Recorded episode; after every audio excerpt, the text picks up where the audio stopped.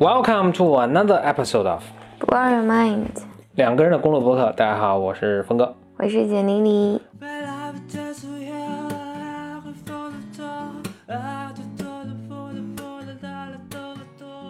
欢迎又来到一个峰哥小本本的一个新的一期。继续拿出我的本本看看，这次我们聊点什么哈？哎，Good news！我第一个小本本可能已经快快讲完了。嗯，天哪，这好像不是什么 good news。没有，我我这个小本本，因为我开始在这上记的时候也就几页纸的什么，所以我我现在这个新的一本已经记好多了。我现在这本儿里面内容可多了，真的够我们讲个几年的了。好的，呃，我这个本儿的这个最后记的一个东西是有关我 notes 是这么写的，说 buying stuff，然后，这写的比较长。我主要想说的是，我们买东西的时候很难第一次就买对我们想要的东西，是所以经常买到。我太赞同这句话了。呃，嗯，干嘛都是。说我们几乎很少第一次就买到 first time 就买到这个我们想要的这个东西。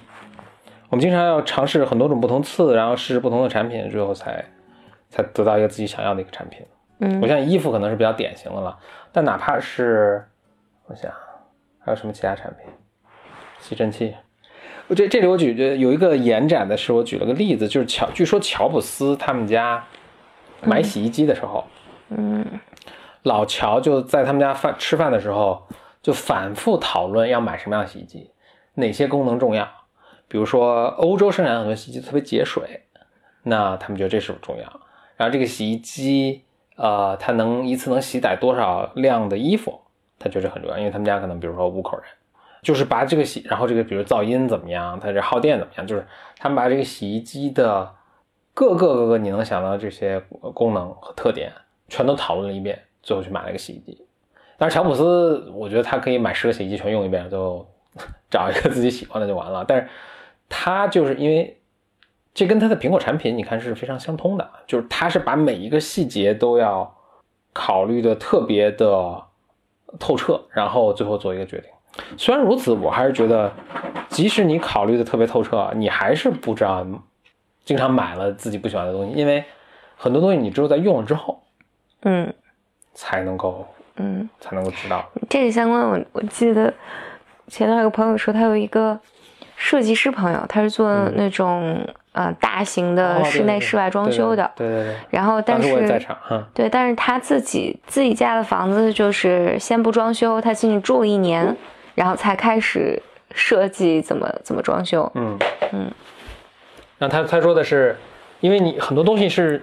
你你比如这个空间在这儿，你不知道你会怎么去使用这个空间，比如说你会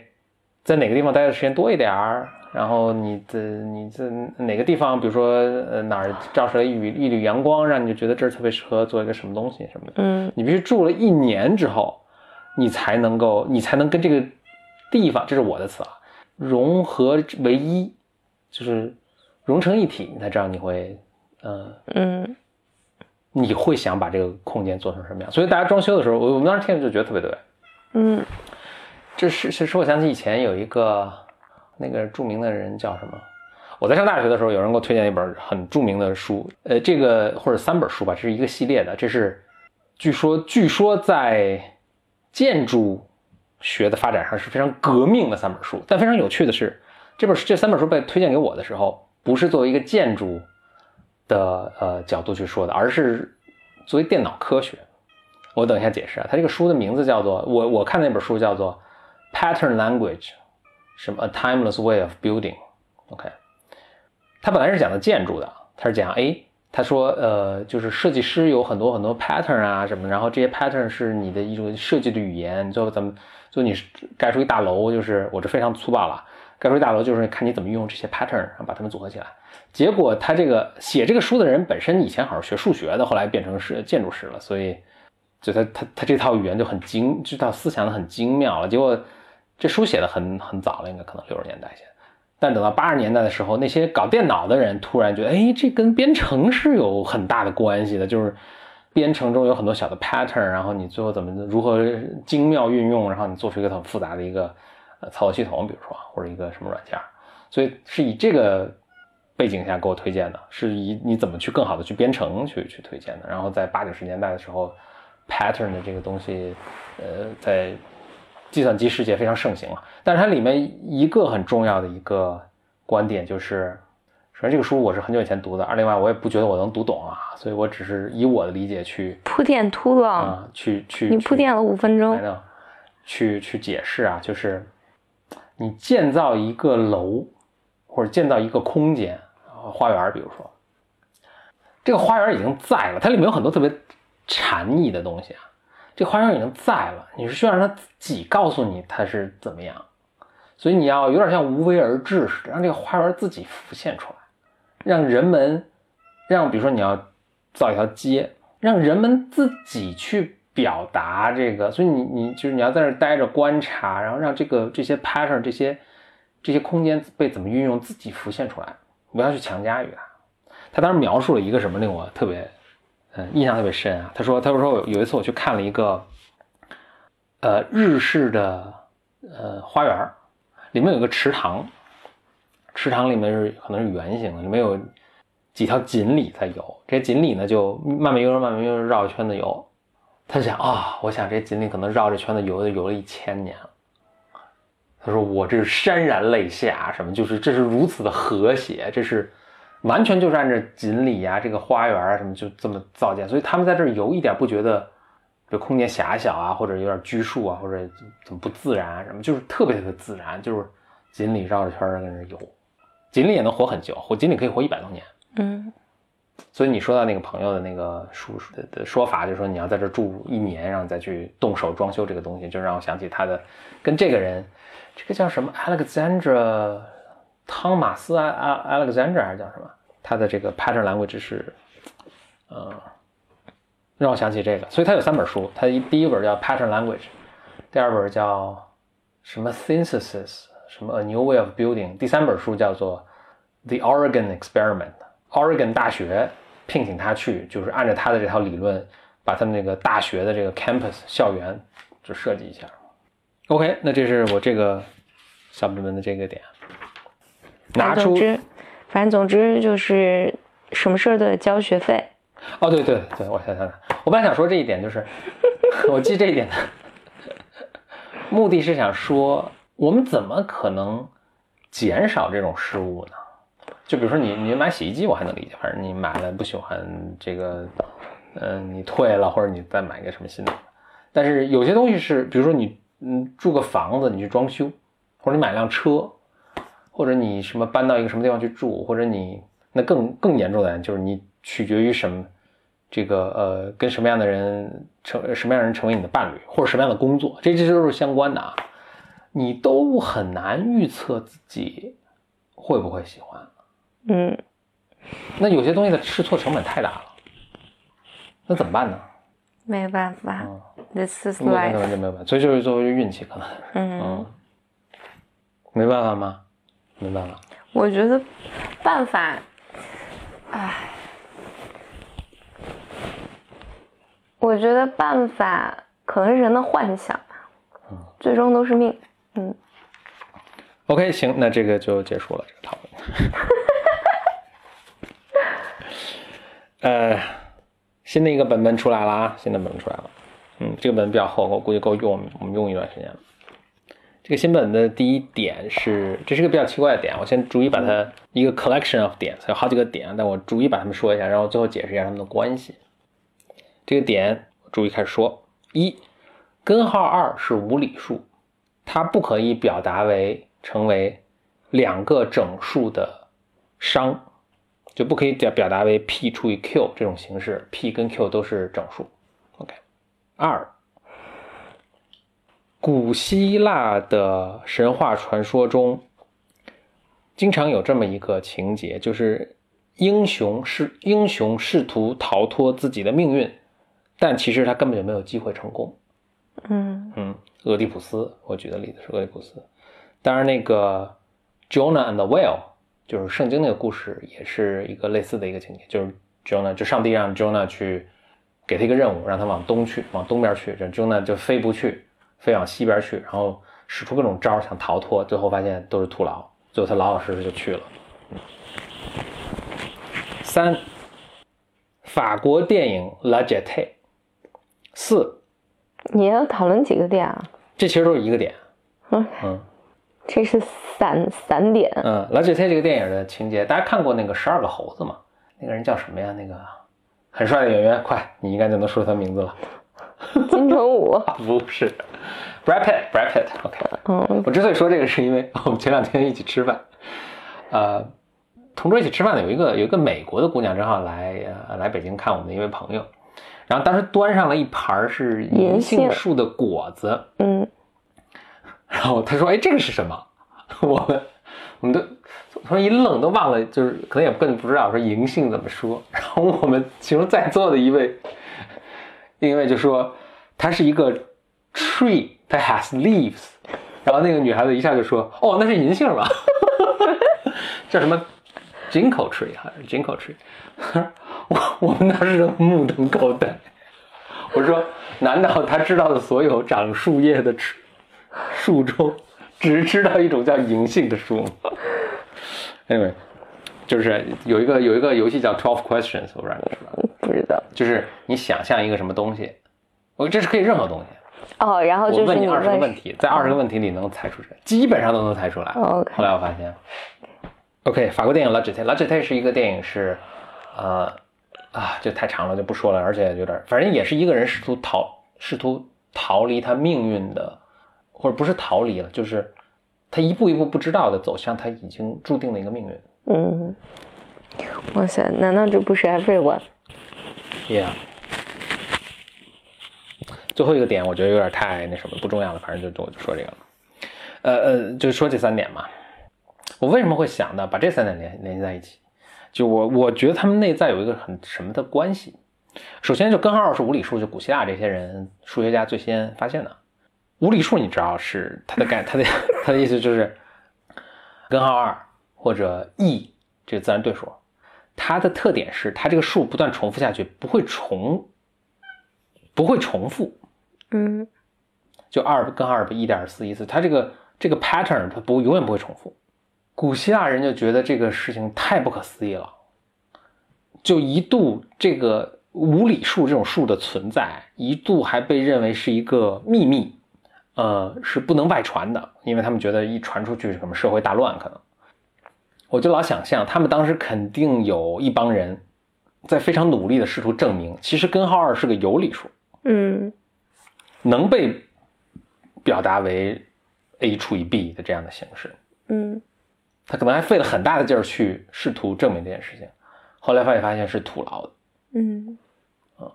当然，古希腊人后来还给了一个非常优美的一个证明，说它是无理数，但这咱们就不说这个了，被证明它是徒劳的。所以你就想说这就是命运使然。嗯就是可能就有很多很聪明的年轻人，也也许老头子也也在啊，就是好手穷经，试图证明一个根本不可能的事情。这就好像俄狄浦斯，堂吉诃德嗯，这个还不是他，俄狄浦斯一生出来，他的命运就被写好了，嗯，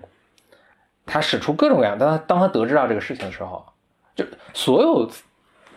参与到他命运里的这些人都觉得他这个命是个很糟糕的事情。嗯，所有人都试图不要让这个事情发生，从他的老爸啊、什么妈呀、什么他他自己啊，嗯都在试图不要让这个事情发生。结果就是在他们努力试图阻止这件阻止这件事情发生，的过程里面，啊一步一步的就很自然的发生了。嗯这是我的一个感慨，就命运是不可逃脱的。嗯，就不要和不能和命运对着干。嗯，你的第三点是啥来着？就是法国电影《La Jetée》，我这部电影是个，咱俩一起应该没看，没一起看过。没有一起看过，你你应该推荐一一年的时候推荐我看，嗯嗯嗯这是部特别神奇的电影，就是它里面全都是照片，黑白的照片，只有一个，这不是因为技术问题啊，就是这个导演的这个选择，只有在一个瞬一个镜头是一个女人睁开眼睛，是，不是不是重不是照片，是是是动的，其他全都是固定的照片，配一个男人讲述他的故事。嗯。我记得那时候你说的就是非常非常的美，特别动人嗯这一幕，嗯。嗯，但我现在完全忘了这个电影讲的是什么。我当时应该一一年看的。嗯，科幻是部科幻电影。，No Wonder Why，我忘了，你看过《十二个猴子》吗？没有。嗯，这是后来这这个电影启发了十二个猴子，他们去拍了。再讲一点吧，嗯下边下面一点，这点想说的是，智力越高就越好嘛。哪方面的好？有两个生物的例子啊，嗯是我听了觉得特别有趣的。一个很有趣的呢，这个是是这样，就是有种动，就首先啊，所有就是有神经系统，嗯。只有动物有神经系统。嗯，换句话说，只有就哺乳动物吗？呃不，所有动物当然所有的。都是，嗯，那昆虫也有神经系统，但是它们就是动，当然所有动物的一个特点就是动物都在动，所以它们叫动物。哦，就动物是能够在 在这个空间里移动移的，动的移哦，所以人们一直觉得这个你能够动嗯才需要有有脑子，才需要有神经系统，不需要动就不需要有神经系统。嗯。然后有一种很有趣的动物，它是用自己的身世充分的说明了这个特点。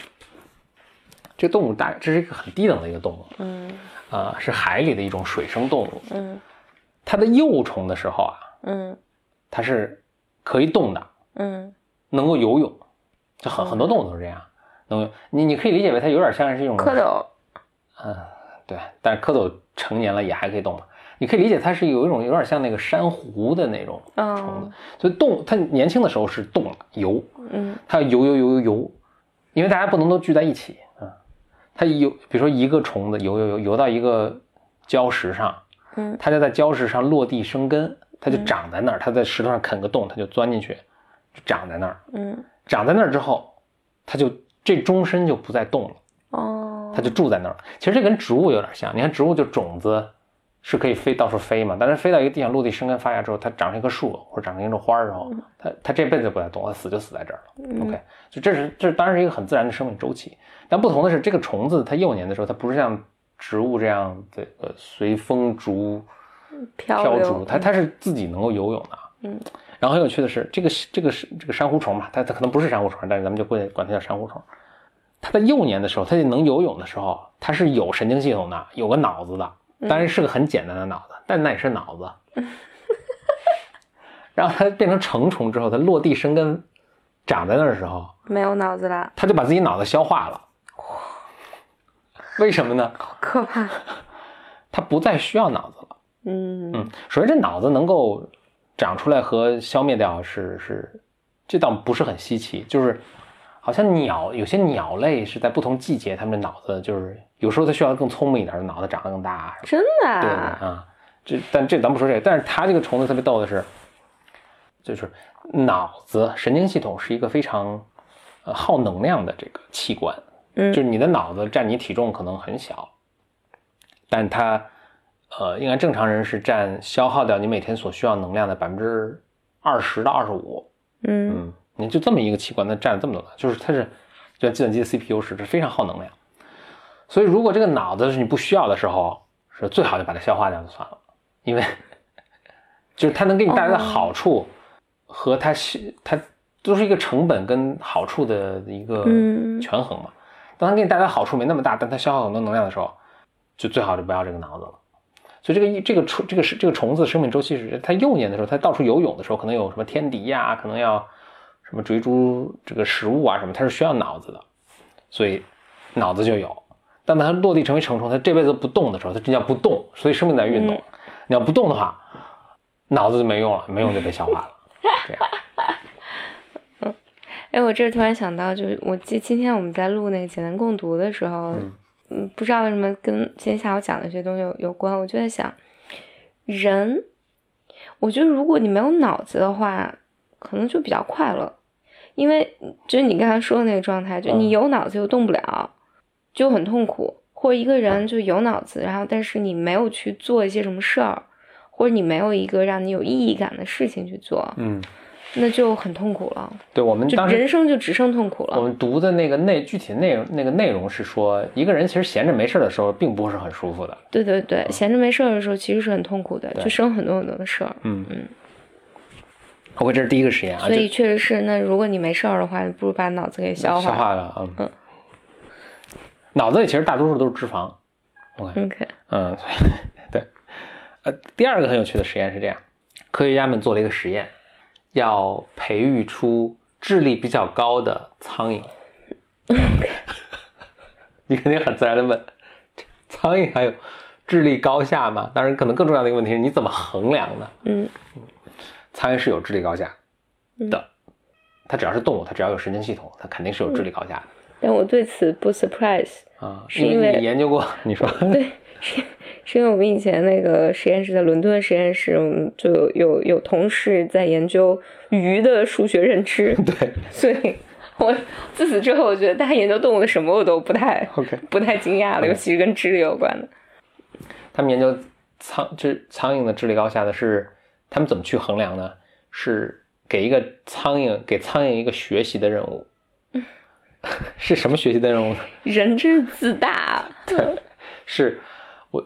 好像是糖水儿跟一种气味儿，就看苍蝇能不能学会说哦，闻着这个味儿，实际上这是糖水儿，然后闻着另一个什么刺鼻的味儿，对它或者什么味儿就是就白开水。那苍蝇当然喜欢糖水了。嗯他们就是做实验，看苍蝇能多快的学会说哦，这个味儿是代表着有食物有糖水儿。OK，嗯结果他们发现呢，哎，首先苍蝇是能学会这个的，二哎，不是所有苍蝇都平等的，有些苍蝇就学得快，有些苍蝇就学得慢。OK，嗯然后他们就研究说，哎，那这个跟基因有没有关系呢？他们就把这些聪明的苍蝇繁殖，繁繁殖几代，发现，哎，他们的子女就学得更快，嗯哇，他们就培育出一种 super intelligent 的苍蝇嘛，哦超级聪明的苍蝇。那这个就本身就很有趣了。哎，但是科学家们就很自然的问到这么一个问题，那就说明这些苍蝇其实是，就他们已有的这个基因其实是有能力变得更更聪明的。嗯，那么为什么他们没有变得更聪明。就在自然界中，它为什么它没有天生就是说已经达到这种聪明的状态，嗯而需要我们去人工筛选和培育才能变达到这种状态？嗯那我举个有那个类似的比喻啊，比如猫吧，有有一种叫折耳猫，嗯对吧？折耳猫它是一种基因的变异，嗯那就说明猫中它就有这个折耳的这个基因啊，嗯或者有可能变成折耳基因。但是你在流浪猫中很少看到折折耳猫，你嗯，应该是看不到折耳猫。因为有的被抓了。呃不是，那就，哎，那我这比喻可能说的不带歪了。那为什么呢？因为折耳这个基因虽然人很喜欢啊，但是特别不利于它的生存的。嗯所以流浪猫中哪只是折耳，嗯它们就死了就肯定存存活不下来。所以类似的这个什么，他们就觉得，哎，是不是智力跟这个存生存能力是产生一定关系的？嗯他们就把他们现在不是手上有这些特别聪明的苍蝇小宝宝吗？嗯他们就把这些苍蝇小宝宝和这种正常的苍蝇小宝宝放在一起养，结果发现这些聪明的苍蝇小宝宝完全竞争不过这些正常的苍蝇小宝宝，嗯，什么抢食物都抢不过呀，什么就因为他们学会了什么礼貌谦让，对，你看可以这么理解，有有有太多的自我认、就经过一代，这些自我 consciousness。聪聪明的小宝宝都死了，嗯，就他们的理论，他嗯哦，可能可能聪明的苍蝇还会觉得哇屎真脏，不吃，就饿死了。科科学家的理解是这样，就是聪明聪明的小宝宝啊，他们的这个可能脑细胞比较多，所以嗯他们需要吃更多的能量才能活下来，嗯但就竞争不过这些相对笨一点的苍蝇小宝宝。嗯就他笨点儿，他们随便吃点什么就活了。他们但是他们要吃的还得吃细粮什么的，就都死了。所以就是在自然界中情况是这样，就是呃一定程度的聪明是 OK 的，但是也不是说越聪明越好。就你聪明越多的时候，其实你要付出很多代价的。对，嗯，我觉得人也人类社会中也有这觉得样的情况，对。人聪明就你就承担更多的痛苦。呃，我由这儿引发了这么一个东西啊，就是一个联想，一个延展思维。我们那天跟一个朋友吃饭，还聊到这个事情，就是这种理性思维嗯，是不是很好？没什么用。呃，就从呃工业革命和这种科技革命以来，人都是好像就就理性思维是放在一个更高的一个层次，嗯甚至认为越理性就代表越先进，嗯然后人类可能发展到极致就是完全理性的。但如果理性是这么重要的话，就是是更好的话，代表一种更先进的思维方式的话，就回到那个咱们那个苍蝇的那个 argument，那为什么人类没有本来就更理性一些呢？我觉得就是因为人们不理性，而且群体是更狂热的不理性，所以人们才要不断的教导大家应该要理性，我们要追求理性。OK，就回到这儿，你说人类就不理性，那这个恰恰就是问题存在。如果理性是这么好的，理性是让你能做出更好决定，让你在竞争中更有优势，说的更直白一点，就是让你更能够存活下来以及繁育后代的话，我觉得理性不会帮你繁育后代的，为什么呢？因为如果你一个人真的你特别 rationalize，首先啊，你就没有人会喜欢你。哎，就回到这个问题，这个是鸡生蛋，蛋生鸡的问题。就为什么人类会不喜欢？那咱们就假设一个很理性的男生，为什么女生会不喜欢他？如果就尤尤其比如你们在现实生活，如果你更理性的话，其实也许你能，呃，比如你数学特别好，你去搞金融，你能有更多的财富，其实也许是应该是更招人喜欢的。就就女就是咱们但就是还说还当然，当然，我觉得就我觉得这个题目的讨论的它有很多变量啊。就是嗯第一，你是不是就是你更理性，所以你就一定赚钱更多？我觉得首先这是不一定的。嗯你可能最重要的也不是智力的，就你你你能工作的好，或者你有这个人有幸福感，可能跟智力没有太大关系，这首先了。然后第二就是，你如果特别理性的话，当你真的去跟去考虑说我跟这个人要共度一生的时候，你你很难决定和一个人共度一生。然后如果你真的特别理性去去想。说我到底要不要婚姻，要不要结婚，然后以及我为什么要结婚，还有我为什么要生小孩儿。你如果算算算这笔账的话，你特别理性的话，这些事情都不用做。这个，就比如结婚啊什么，这个是一个非常，我在组织语言，你说非常近现代的事情，对，它不是一个，我我说我说的是一个漫长的几百万年进化的那个嗯过程，嗯就或者我这么说吧，肯定在人类进化的很，你听我说，嗯，肯人人的进化的长远过程中，人们是发现智力高的人是更 attractive 的，嗯，否则我们不会说我们现在大脑是什么猩猩的三倍，对，嗯。肯定是更 attractive 的。但是很神奇的是，大家会不是无限的在追求这个智力更高，嗯就有点像那些苍蝇的事，大家就哎，就是哎，可能就是说智力更更高的反而会让你变得不那么 attractive，或者不不是就在在在繁衍后代的当中优势不是那么大，嗯，就还有劣势。但是也有可能就是你说的这种情况，人都被杀死了，那那为什么？就或者换句话说因为群，体愚蠢嘛。嗯，所以你在说的是，当大家都愚蠢的时候，你更聪明，反而是个劣势。但是那就是说的话，就聪明的定义了。聪明的定义实际上就是应该是，就你能看到大家的愚蠢，并且去利用它，嗯，对？吧？嗯，是是是是是是这个意思。那这个要求还挺高的。那或者可能就我们聪明的定义对聪明定义不一样，就聪明其实并不是说理性，并并不在于所谓的理性，而是在于嗯比如说你能够，呃察言观色啊，你能观察到什么去啊。那而且这些人可能就是在当今社会可能也是更成功的。对你有 leadership 什么的，这个都和你是否理性其实关系嗯不是特别大。嗯，嗯所以就是所谓就是那那可能那可能可能这个就是答案了，就是就我们老把所谓 intelligence 智力跟这个 rationality 认为是同一个东西，但其实可能不是。嗯这个呃 logic 这个逻辑和 rationality 和这种理智思维，其实它可能是这个综合性智力中的一个很小的一个子集一个分支而已。嗯，我觉得人是很难理性的，非常难理性。你在你生活在一个社会里面，然后你在一个家庭里面、一个群体里面，就除去这个外因吧，就你自己还受很多情绪的驱使，甚至你不知道你自己想在想做什么。我我自己一直都不白印的，就是，比如你要学会理性思维，就是我觉得这个第一很困很困难，第二是你是学不会的，因为你在各种事情上，尤其重要的事情上，就是有大量的情绪。其实我恰恰想要讨论的就是，那为什么进化，我们都是进化的产物，进化的结果不是我们的情绪更弱一点？就你完全能想象，就是如果情绪是让你产做出很多错误决定的时候，那这个进化上的压力是让你的情绪越来越少。对，嗯但但这但这这这我所以说就是说明进化心理学 doesn't work。呃，不是，那就是说情绪有其他的好处。但我其实本来想是 go down 这个 path，就大多数人可能最后是这样：两个人过来都跟你乌泱泱说一遍，说半天；一个人来呢是个科学家，他给了很多这个论证啊、证据、呃这个事实啊、理论啊，然后就是说哦，这个理论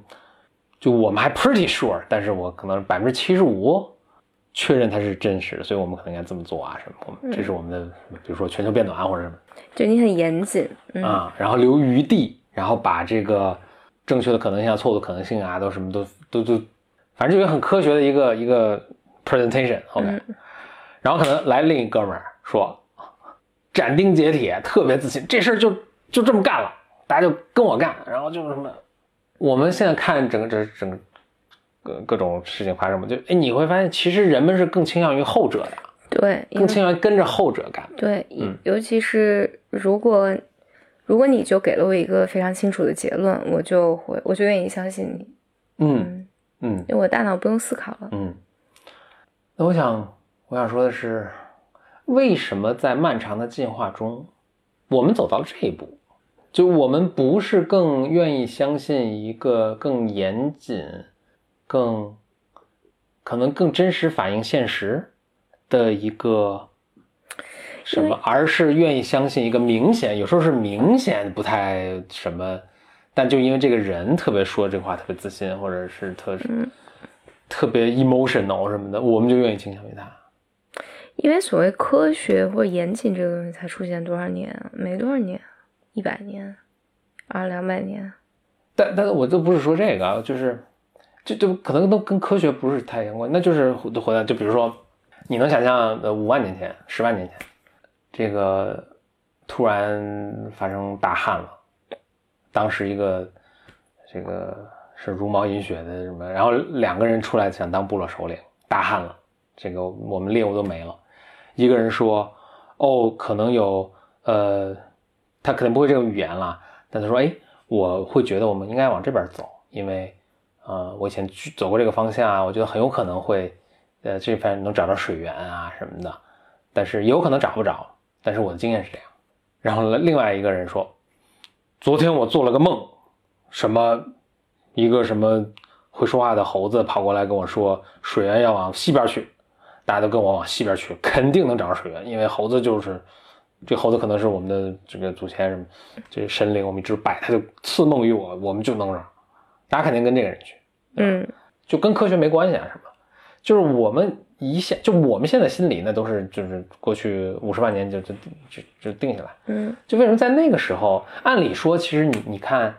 如果当时有两个竞部落互相竞争啊，一个部落的这帮人呢就特别信这种斩钉截铁但是说胡话的人，另一个部落的人呢。大家会讨论，大家会，他不会用这种数学语言描述，但他会说，哎，可能往西边去的概率会更大，那我们就往西边去。这个部落应该是更有竞争力的，嗯。但从结果来看，明显不是，因为我们都是第一个部落的后代，而不是第二个部落的后代，就因为我们都是，我们是，我们我们的思维方式都是倾向于更相信一个斩钉截铁的说胡话的人，嗯。就说明第二个部落就是整天开会讨论，最后得出一个很科学结果的这个部落都都死了。嗯那为什么呢？我就觉得很奇怪，就是你，你从他们的整个这个做事的方法来看，似乎第二个部落它存活概率会更大。不一定啊，你可能遗误了遗误了战机啊，就是你反应速度更慢啊，大家更不容易达成一致啊。我我觉得，如果你去看一个部落，嗯一个部落是一个团体，嗯我觉得最终人们都是需要这个 leader 出来特别斩钉截铁、特别确信，哪怕他自己也不一定真的相信。就是我觉得这是很多是跟团体动力是有关系的。OK，我的一个推断是这样，就是就正确和错误不是那么重要的，嗯反而是你对他的信念是更重要的。为什么你对他的信念是更重要的？是因为你对他的信念是能改变这个决这个决定是正确还是错误。嗯这说起来就有点像我们生活在，就是你想，这是一个比较流行的一个一个说法了，就是我们生活在一个 simulation 里面，我们生活在一个一个大电脑系统里，我们生活在一个 matrix 里面。你对这个东西的信念是会影响这个宇宙的，嗯这就完全不不是什么科学的东西啊，但我只只是想把这个 idea 扔出来。嗯嗯，OK，行，那这就是这期的峰哥小本本。我们哦，对我想我想补充的，如果你听到这儿，我补充的是啊。嗯 Blow Mind 有微信群，那欢迎大家入群。这个入群的方法呢，在你不管在什么平台上收听啊，在这个文字的描述部分呢，都有入群的链接。它是入群流程是这样，就是有个链接，然后你会填写一个入群申请，有一些需要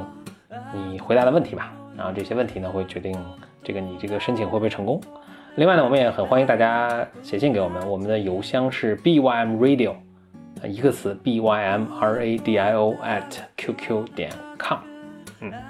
好，那就呃期待收到你的邮件或者你的入群申请啊，谢谢收听本期节目。拜。